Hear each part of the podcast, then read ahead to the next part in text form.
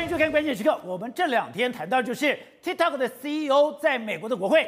受到非常严厉的一个拷问，就不断的问你说，你现在在美国收集的资讯，中国可不可以拿得到？你现在跟美中国的母公司到底什么样的关系？你们的律师团是不是同样的一批人？看起来完全不给这个 CEO 任何回避的空间，甚至只有讲说你只能回答 yes 或是 no。可是大家就非常困惑的是，哎，TikTok 不就是一个软体吗？就是一个语音软体，有这么严重吗？有需要美国如此劳师动众吗？但我们看到美国。国安局网络安全部门的负责人乔伊斯，他居然怎么讲？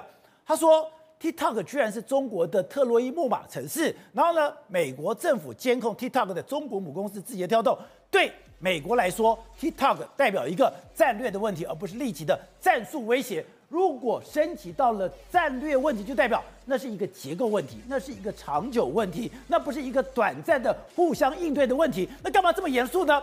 就我们看到《华尔街日报》就提到，原来。现在在美国，你去下载 App 里面的前五名有四个，竟然都是中国的 App，而且这四个 App 里面都跟 TikTok 有关系。除了 TikTok 以外，Tim 就是等于说跟那个所谓的拼多多类似的。另外就是 CapCut，也就是说它的一个剪接，专门剪接抖音的一个软体。还有这个是一个专门购物的一个网站，它有点像 Lara。也就是说，现在在美国里面。中国的 App 竟然已经堂而皇之的进去了，已经大举入侵了。原来现在美国青少年，你的娱乐。你的消费、你的购物，竟然都跟中国的 App 有密切的关系。如果中国的 App 都像我们讲抖音一样，我可以收集你的资料，我可以整理你的资料，我可以把这些资料回传到中国，那是不是美国人不是说，哎，你今天玩抖音的资料被中国人收集，你买什么东西，你什么样的消费，你的消费习惯，中国人都可以搞得一清二楚吗？好，在这一段有两位来宾加入讨论。第一位是战略专家林廷伟，廷伟你好，大家好。好，待会儿呢，资深媒体人黄伟汉也会加入我们的讨论。所以正好刚才讲的，哎，这两天我们很多人就我说啊，TikTok 有那么严重吗？它不就给语音吗？这个语音有严重到说美国要举全国之力，哎，国会用这么严肃的一个态度，而且是毫不假辞色的去对待一个 TikTok 的 CEO。就我们看到《华尔街日报》就讲哦，原来前五名里面有四个是中国的 App。如果真的可以收集资料的话，那美国人所有的消费习惯，美国人所有的资料，都在中国的眼皮下面了。对，为什么要进抖音？因为美国现在这样发现，整个美国青少年的影音、娱乐、购物、日用品的 shopping 啊，全部都被抖音建立成一个以中国抖音为核心的生态系。所有钱、你的消费习惯、你的嗜好都被中国，有这么严重吗？这件事情是没有中没有一个美国的政治人物可以接受的。中国是这样子，因为呢，他们有去调查美国现在 APP 下载前四名的这个所谓的 APP 啊，对，既然前四名全是中国的，有抖音、有 Team，、有 CupCake、有 Shein 这几个哦，围绕着抖音建立一个大型的生态系，什么意思呢？第一个，一个是 Team，一个是 Shein。Tim 呢，其实它是拼多多的英文版。拼多多，对，拼多多，中国拼多多英文版，它里面呢卖非常多便宜的日用品或生活必需品。对，这个是 Tim 的。然后呢，Shein 呢，你可以把它想象成，它是来自中国的 Zara，它里面所有的衣服，年轻人的喜欢衣服，就我们看到这个 Shein，你看到非常潮流的衣服。均价大概是六十八块人民币一样，你不管是洋装六十八人民币，牛仔裤六十八人民币，你看非常时尚的内搭的衣服六十八块人民币，所以我看到这衣服才三四百块，对，说三四百块，所以对于这个所谓的这个美国青少年 Team 跟 Shein 呢是非常非常好的购物的管道。我要买生活日常用品，我用 Team 来买；我今天想要买化妆品，我要买这种所谓的衣服。我就到了 Steam 去买，对，然后买完之后呢，因为我们平常，比如像我买一些好东西或怎么有趣的东西，我会放到 IG 上面去炫耀炫炫耀说，哎，你看我买新东西。可你看美国的青少年买到了 Team 的东西，买到 Shein 的衣服的时候，全部上传抖音啊！他们平常的娱乐习惯就是抖音，对，所以我在 Team 的购物里面，我到抖音里面炫耀；我在 Shein 的购物里面，我在抖音里面炫耀。所以我看到抖音有这些产品，我又跑去那边买。对，然后其他，然后其他人呢？因为我的同侪也花抖音，花抖音看我的朋友买的是产品，我又回头去 Shein 消费，我又去 Team 消费。然后更可怕的事情是，还记得吗？我讲前四名的软体，有个叫 Team，有个叫 Shein，有个叫抖音，另外叫 CupCake，CupCake 是什么东西？剪辑软体，透过手机拍摄影片之后呢，透过咖啡再剪辑成很容易剪睫毛。我们在看到这个抖音的影片。剪辑完上传抖音，所以你看这一系列的生态系和食物链全部被中国把握住。这件事情，请问美国人孰可忍孰不可忍啊？一条龙，这是你等于说你去买东西，买东西你要炫耀，就在那，就在 TikTok 炫耀。那你不会剪辑，我还有专门的剪辑软体，而且我还特别问我们的剪辑师，问我们的这个摄影师，他说：哇，这个软体。跟你的专业很很 match 耶，就很简单就可以剪辑嘛，对不对？所以你看，对于美国的那个 Cupcake 最最最就是说，我今天啊只需要有手机拍完影片，拍完影片我就 Cupcake 内里面我就可以自己编辑，然后上一些简单的特效，上了特效呢就上传到抖音。所以对于美国来说，哎，这是一条龙哎哎，这样讲，他说要上字要上要改变这个背景都非常容易，特效字什么都很简单，甚至上字母啊、加背景啊等等的。都很容易啦，所以对美国来说，哎、欸，这是一条龙的生态系列。你们开玩笑，我不进你抖音，我怎么可能可以？所以你要看哦，他们这些中国企业到底在美国赚了多少钱？我们给大家看今年超级杯的广告，竟然出现一个那个影影片啊，就是这个 team 的影片啊，这个 team 的影片去买超级杯的广告，超级杯广告。我们要知道，超级杯的广告每三十秒七百万美金，对不对？每三十秒七百万美金，每一个就这个可以上超级杯哦。都是赚钱到闭嘴的那种企业，对不对？可你知道吗？因为他是在美国年轻人界流传的。我们看这超级杯，很多四五岁阿北，对不对？他们看到 T 的时候是黑的，问号说这到底是什么企业啊？我都不知道为什么可以有钱到买美国超级杯的广告。结果呢，背后是中国的公司啊，背后是拼多多啊。而且他上了超级杯以后，他的下载就暴增了。对，然后上了超级杯之后呢，它的整个下载量又暴增。就冲到我们现在看到的第一名的，所以比抖音抖音第三名哦。所以你要知道，整个美国的这个商业行为简直被中国渗透的非常非常夸张嘛。而且你要知道，中国像这种做这种这种人工智慧，就是 AI 在背后去推过推推商品的，Amazon 也做，很多都有做。可中国做这么好，原因是什么原因？因为他们其实第一个，他们人工智慧其实写的不错。对。第二个哦，你知道吗？他们像 Team 来说，这个是购物网站，对不对？里面根本没有选货师哦。一般来说，我们像 Momo 什么都有很多是负责去选货的。可拍摄 Team 一半以上都是工程师，你要的所有东西，寄的所有货都是工程师决定。工程师怎么决定？由工程师的城市码决定。他们就写出一套人工智能软体。去挑市场的最好机制，最好最有可能。现在流行什么？你现在喜欢什么样颜色？然后哪些人买什么东西最多？我自己就知道了。下一季流行什么，我都预测出来，我都全部去进货。进货完依照你去这个 shopping 的方式，然后各种调节，这是非常非常夸张的。而且呢，中国企业在做这东西的时候非常残忍。什么叫非常残忍？他们会有内部马赛克。什么叫内部马赛克？比如说，我就要写这个写这个购物软体，对不对？然后呢，我会找四组 T 或五组 T，我把他们完全隔离开来，他们也不知道彼此。这五组 T 同时开发一个功能。最后开发最好的那个人，这个 team 备受重用。所以中国在做这件事情的时候，其他的效率啊，它的这个所谓的精实度啊，比美国人强很多。所以之前讲说，哎，中国在大数据上面是领先美国，你还没有感觉。如果今天讲的，它这个就是大数据，它就是大数据的分析。而且他们讲，它像这个绣花一样把它给绣出来的。对，所以他们称之为是这样做绣花针啊。他们把工程师称为绣花针，就是说他们用人一针一线去改造。程式码中的含金量嘛，所以这是非常非常厉害。而且你去看抖音，你只要喜欢滑抖音，里面什么东西都有。比如你喜欢化妆的，就有各式各样教你怎么化妆呢。比如你是有色人种，你如何画一个好的彩妆？对。然后你看，你看不懂嘛，奇怪，你在脸上画这种红色线要干嘛？对不对？可是你知道这些红色线哦，通过一些简单的粉底，它就变成你的腮红跟脸颊的颜色。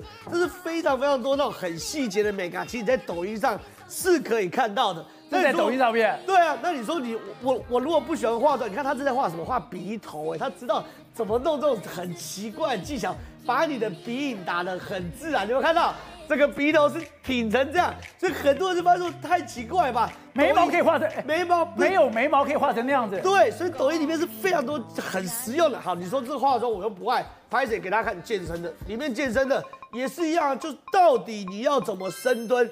这里面也有胶啊，然后呢，包含的你如果真的呢喜欢不喜欢健身，也不喜欢化妆，比如宠物的，里面抖音有一大堆这种宠物画面。坦白讲，我自己只要看到这种宠物，宠物啊，我就看很久很久很久，我就喜欢嘛。那你当抖音发现这是你的嗜好之后，对，不断的推播你这个东西，不断推播给你，所以。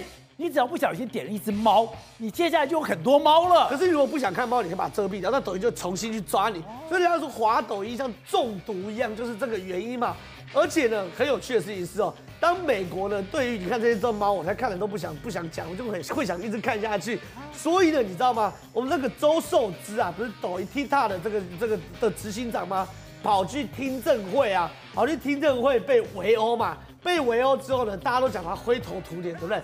拍谢他回到中国变成英雄。现在网友怎么讲他？来，我们看一个一个网友他什么？哎，字节跳动 CEO 周受之舌战群雄，面对美国国会议员的挑衅刁难，他表现出来是全国高质量的男性风采。所以你现在在中国，你只要去对抗美国，你就变英雄了。对，而且你看他还说什么呢？真的是舌战群雄。真的是风度翩翩，真的会迷死我了。还说他什么叫做逼人的帅，所以周受资哦，现在在这个中国变成全民的英雄，而且他是新加坡的特战军官。对，这完全他在新加坡是特战队的，他完全符合就是的一般人对于这个男性成功的想象：运动、帅气、挺拔、英文好，为中国捍卫嘛。而且他老婆居然是。台裔的美籍人，对，所以说你看也非常多人放这个，就是他他他跟他夫人的照片，就说鸳鸯啊、神雕侠侣啊等等的、啊，只羡鸳鸯不羡仙啊等等的嘛，而且呢。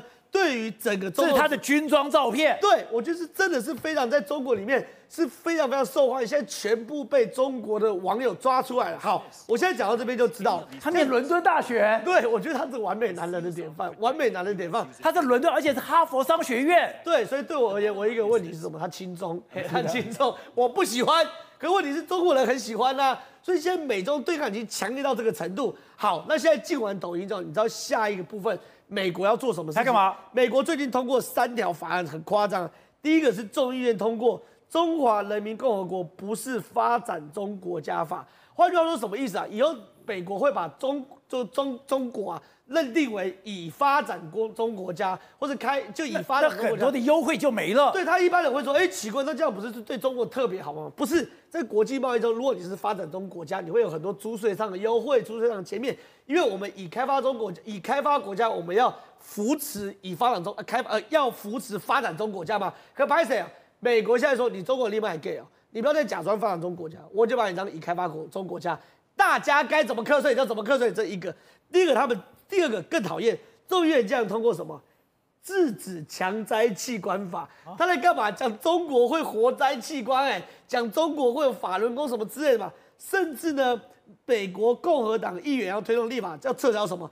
中国最惠国的贸易待遇。他们有最惠国待遇，他们有最惠国待遇，所以现在变成说，你过去跟我好什么，我全部不算的啦，我要拿敌国来对待你嘛。所以美中那种对抗啊，真的开始。好，看我看到《华尔街日报》这个报道的时候，我才发现。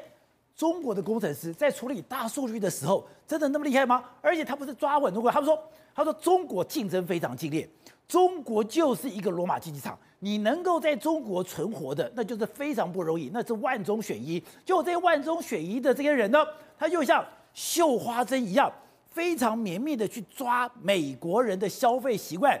居然就这样子进去美国了？对，这所有的 A P P 来讲的话，背后都有这个大数据的存在哈。那为什么呢？因为他知道说美国的消费习惯、美国的消费行为，乃乃至于全世界的所有人民的各个地方的消费行为，那他就中中国就知道说我到底哪个地方我要用什么方式来切入，用什么方式来管控，或者甚至于说来。渗入到他们的一个生活静态哦，那所以对对中国来讲的话，它的所有的城市的血来讲的话，你说完全没有传回到中国，这是假的，全部全部都会传回到中国。所以如果这样的话，大数据你不是你的抖音的资料传回中国，不是说我在这边玩乐，或者我的面面部的特征被传回中国，我消费什么，我买什么，我的整个经济的状况。中国都有第一手的资料了。那所以因为你的里面来讲又涉及到个资问题，然后又有大数据的问题，所以很难难保说你的所有的资料个资都被中国所窃取。所以他也知道，比如说你这些政要们，你们是不是你的家族、你的家庭的家庭的成员，是到时候有人哪哪些人是被。抖音所控制，或是被这些软体所控制，那我就知道说，哎，那从你的小孩下手，从你那边下手，所以其实到最后，你看，如果一个政治人物跑到中国去访问，他根本就不用去告诉你，问你说你的习惯是什么，对，他也不用去讲，他直接资料调出来，就知道你的家族习惯，你自己本身的习惯，你家里的状况，甚至你的经济状况、你的预算等等之类，还有你的信用状况，因为你的所有，比如说你要消费用信用卡，都在上面，东西他都可以拿得到啊。所以说，对中国来讲的话，他都知道说怎么去收集全世界的资料，这才是可怕的地方。所以，对美国的国会的议员来讲的话，重点不在卖东西，卖东西其实那贸易行为那是一回事哦。重点是什么？重点是你透过这个东西来窃取我相关的国家的国民的所有资料，这包含所有的这个大数据，这个对美国来讲的话非常可怕。那如果照这样讲的话，那中美已经进到了一个没得谈的地步了吗？对，我们说它就是切八段的概念。你看在。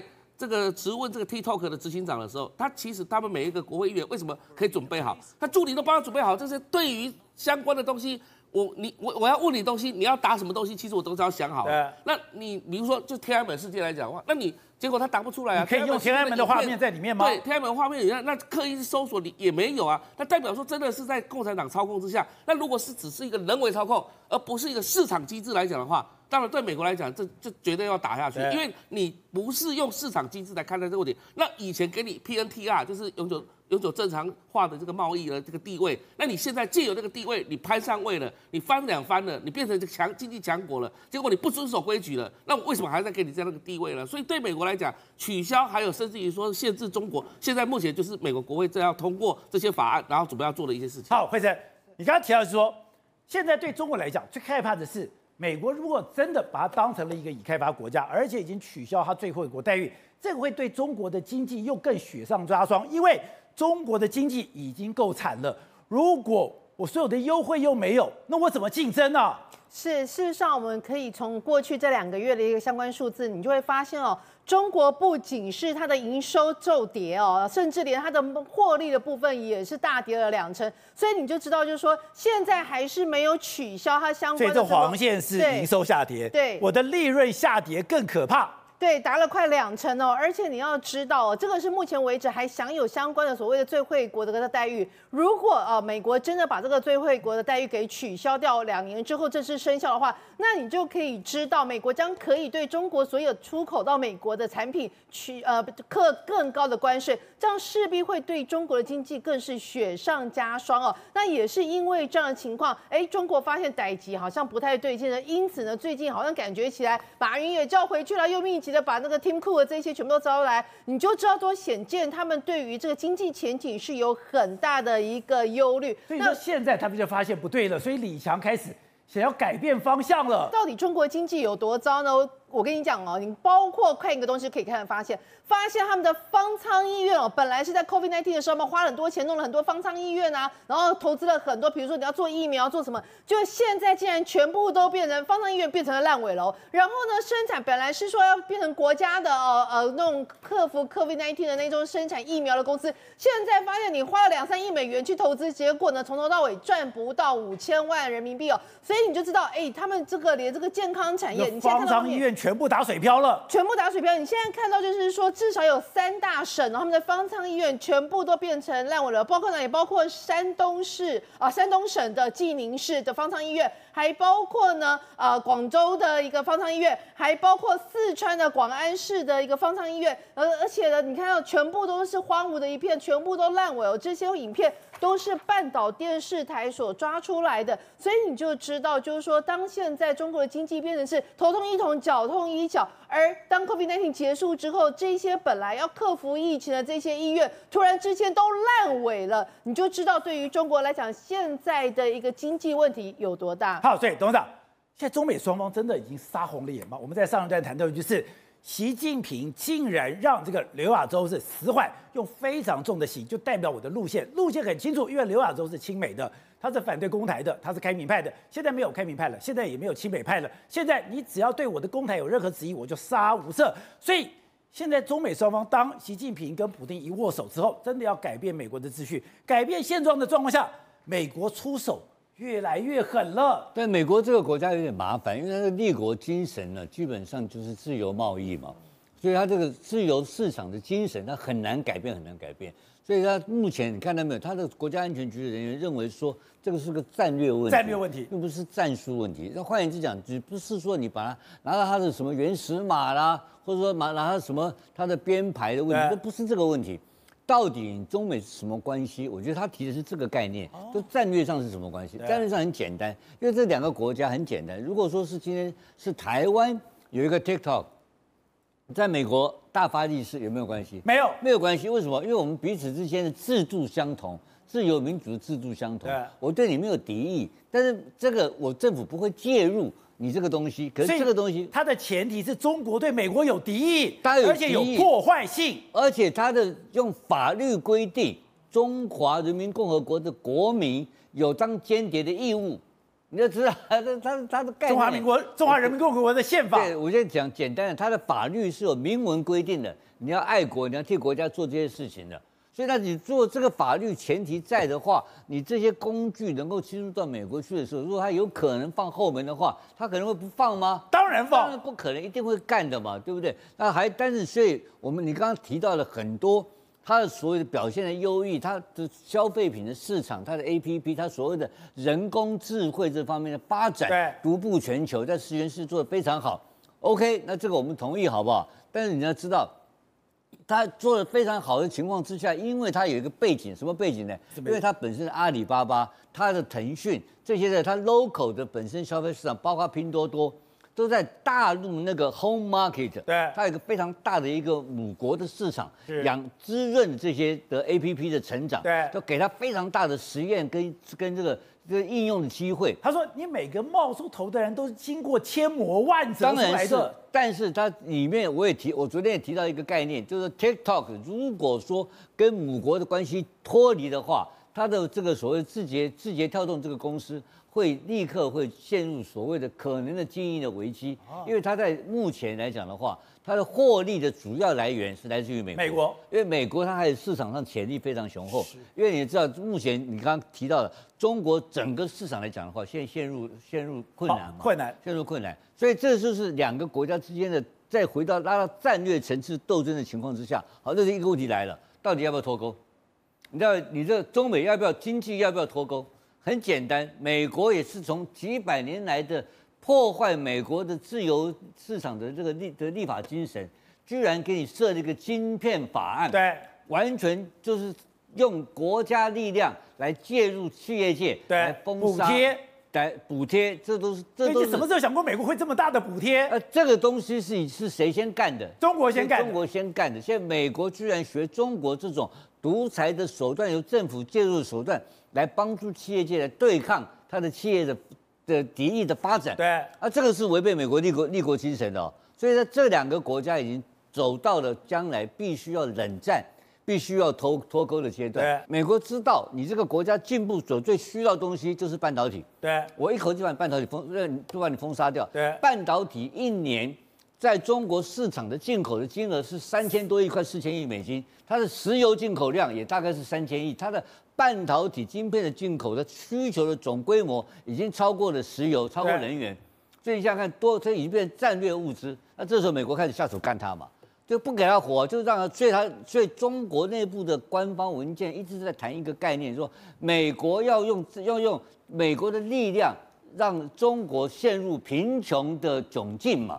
那这个都是变生存问题的，所以两个国家将来一定会产生这种说，一定是产生脱钩嘛。那脱钩陷入什么情况？就变冷战嘛，是不是跟冷战的情况一模一样？那这些事情都是肢节问题。后面新的战争，如果继续贫穷，继续让中国陷入中产阶级陷阱的情况之下，那一定会产生非常残酷的事情发生嘛，那就是战争嘛。所以这个我觉得在结构上，在未来五到五到十年之内。会看到一个更大的冲突出现。好，辉诚，当然讲的中国现在压力有这么大吗？刚才讲到的，现在李强已经做了一些转变。李强干嘛？他现在想尽各种办法。把马云找回去了，是要拉拢信心哦。什么信心呢？投资信心，这投资信心包括中国以及外资的、哦。第一个呃出马是谁？就是希望把马云找回来啊，这很有趣哦。他们就说马云过去这一段时间呢，在呃变成是地球的旅人啊，什么意思？就是在全世界各国开始流浪。就是不回中国。但是因为李强上来之后，他知道哦，如果马云不回中国的话，就代表着商业界对于中国投资并没有信心。因此呢，据说哦，他就透过亲近李强的企业界人士。呃，的亲近马云的亲戚呃企业界人士希望哦，他赶快回中国。结果呢，就在日本啊哪里哪里的时候，真的哎，他就策动了各种力量，真的就把马云给找回来。你现在看到画面，就是马云去呃杭州去视察相关的一个画面哦。彭博还讲，他已经拒绝了李强，他还想说我不想要回到中国。话才刚讲完，南华早报马上 po 照片，他说他现在人已经在中国杭州了，就代表。这个压力有多大？这个拉不拉扯有多强？对，而且你知道吗？呃，那个吴董的好朋友那个胡锡进、胡雕盘又开始出话了。他说什么话呢？他说哦，第一哦，事实上呢，外界一直外资啊、外媒啊，不断的散发一个不实的谣言。什么谣言呢？就是你那个马云要当地球的流浪者啊！哦，没有没有没有，你看现在马云都已经回国了，而且呢，事实上过去这两年时间，从来都没有国进民退这件事情哦。我们也要求哦，各个地方政府哦，都要要秉持中央的精神哦，来协助的民间企业哦。第二件事情呢，这民营企业啊，遭遇到了一些困难啊，要实事求是的看待。什么意思呢？就是说，没有一个做实业的一流一流的企业家。遭遇传闻中的不测，意思就是他们这些经营不好了，干嘛跟我们中央没有任何关系？都睁眼说瞎话吗？睁眼说瞎话。然后第三个更有趣哦，第三个他就讲到说，中国历经的高速发展哦，这一批民营企业哦，全部都成长茁壮。这些呢，中国民营的企业啊，都是在中国的一个扶持之下变得如此啊。所以呢，在新体制下，这些啊、呃、国家跟这个民企要持续合作。讲了这么多，就只有一句话，什么一句话呢？就希望你们这些民民间企业可以继续投资哦，可以继续来为中国未来的呃商业发展跟经济发展贡献一力。那为什么这个时间点说出这样话？因为中国经济要出大问题了，很惨吗？很惨。所以呢，你看到、哦、像这个李强哦，他就狂势利多啊，什么利多呢？就开始讲到说啊，哎呀，这个如果能让更多的台湾企业来的话，而且要融得进来的话，其实呢，所以大家也就是好的发展的。然后呢，为什么突然这时候讲这句话？因为你。你有没有看到《天下杂志》做了一个新的一个调查报道？什么调查报道的？你有没有看到？二零二二年，就二零二二年之后，台湾哦，不管是外资在中国的投资，或者是台商在中国的投资，全部都骤降大跌哦。其中，外国中国的外资投资变化竟然直接是重挫到负四十趴哎，然后呢，台商的数字也是，竟然这呃去年的数字大概是二十年前只剩下十分之一，所以这个在在数字就讲到说，真的是呃，包括不仅是外企跑了，连台湾企业全部都跑了，也是因为这样的情况，哎，李强招手招手叫马云赶快回来，那另外一个出马是谁呢？就中国商务部的部长王文涛哦，他竟然在短短五天之内。会见了十一大企业哦，全部都是外国企业。那外国企业呢？高通啊，然后 Benz 啊，B N W 啊，P N G 啊，还有竟然连那个苹果的 Tim Cook 都到那边去了。这样子一十一大企业外企啊，也行行全部列出来，代表什么意思？就代表着我们中国一样是开大门，欢迎所有的外资来到中国这边投资。这些跨国企业跑得太凶了。赶快把他们给拉拢回来，是因为这些所谓的外企占中国的投资啊，呃，就是所谓的那个进口啊，那个贸易额至少三分之一到二分之一，所以当你这个外资不断的在逃跑当中，这也就代表了中国的一个贸易量以及它的经济真的是熄火，所以这个事情已经大大条了，大条到变成连李强都要跳出来叫马云赶快回来。好，各位，你在说国际政治上面，哎。没有那种啊，专贸，全部你都逃着。你今天要去跟俄罗斯打交道，也就是你非要到了非要服俄罗斯的这个地步的时候，他没有想到说，欧洲的反弹竟然如此强烈。欧洲现在对于那个所谓的习近平跟普丁的握手，真的非常恐惧、非常感冒、非常愤怒吗？对，因为三月二十三、二十四啊，是欧洲联盟的领导人的会议。那领导人会议其实在讨论什么？最主要是讨论乌克兰问题。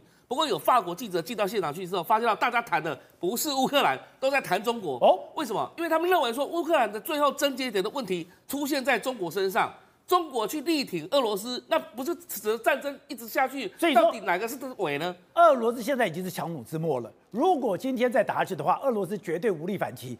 可是要让这个战争没完没了。就是中国进来了，所以习近平进来之后就会让战争整个没完没了。那你普丁也拉不下来，普丁你说让他胜利，他也胜不了利。那这是欧洲联盟的话，要跟他一起耗下去吗？那当然，美国可以跟他耗，欧洲联盟能耗吗？欧洲联盟它又是一个经济体，它有自己有自己的利益要保护嘛。所以接下来会发生什么事情？马克宏四月四号准备要到中国去了，对，而且欧洲的联盟的主席也跟着会过去。然后呢，接下来现在西班牙已不是西班牙总理不是已经先去了吗？去参加博鳌论坛，然后跟习近平见面。所以欧洲国家的领导人，因为他是分散的，他二十多个国家，每个国家都是去了解习近平的个性是怎么样。连荷兰的，连这个比利时的总理，全部都。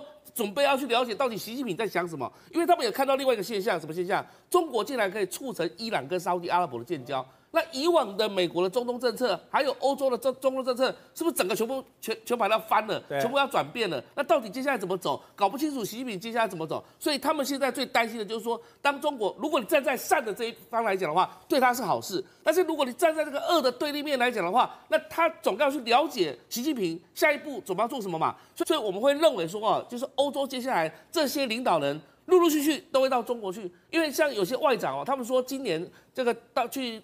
广岛参加这个 G7 的会议完之后，他们会会再再到北京去跑一趟，了解一下中国真正的新政府秦刚、习近平他们的一个政策的想法是什么，这才是让大家所要要觉悟的事情。因为对欧洲国家来讲，他们说要自己要先了解一下整个状况之后，拟定一个欧盟的一个对中国的政策。那这时候呢，要跟美国配合，或是说走自己的路，那这时候中国就有机可乘啦。中国一直不是叫欧洲国家战略自主吗？这个战略自主的意思就是说，你不要跟美国走走别的路。所以国际社会很好玩了，因为它有好几个级、好几个单位，然后美国、欧盟、俄罗斯、中国、中东，还有这个整个这个大家大家混在一块，还包含日本。所以这些互动的一个结果来讲的话，欧洲是要走自己的路，还是要选边，全部站在美国这边，还是一边靠美国，一边还在靠这个中国呢？这个其实指日可待。好，董事长，所以今天没有想到。习近平跟普京那一握，产生的效应有这么大，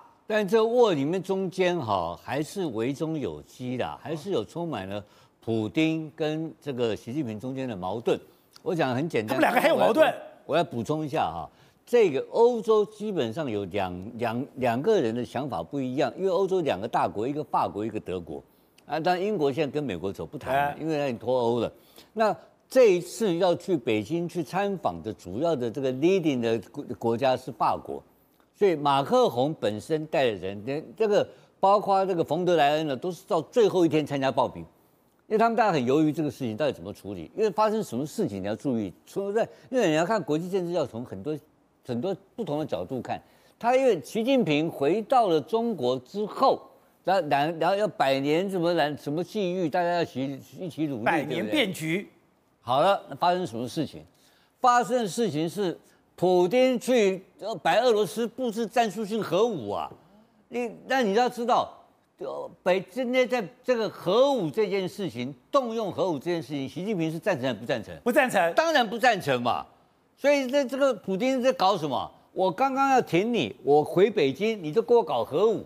所以欧洲看到这个矛盾嘛，哎，你怎么搞的？他给你搞核武来了嘛？啊，核武欧洲怕不怕？怕呀、啊，怕 怕死啊，对不对？我干嘛这个？他们讲说北约的核武实力跟俄罗斯是有差距的。不，这个都不要谈，一旦动了东西都不得了。是，那他今天在习近平离开之后，就把战术性核武布置到了白俄罗斯，这个态度并不是习近平所乐见的嘛。换言之讲，普京跟习，因为习近平是推动和平协议，他的和平协议基本上就是放下。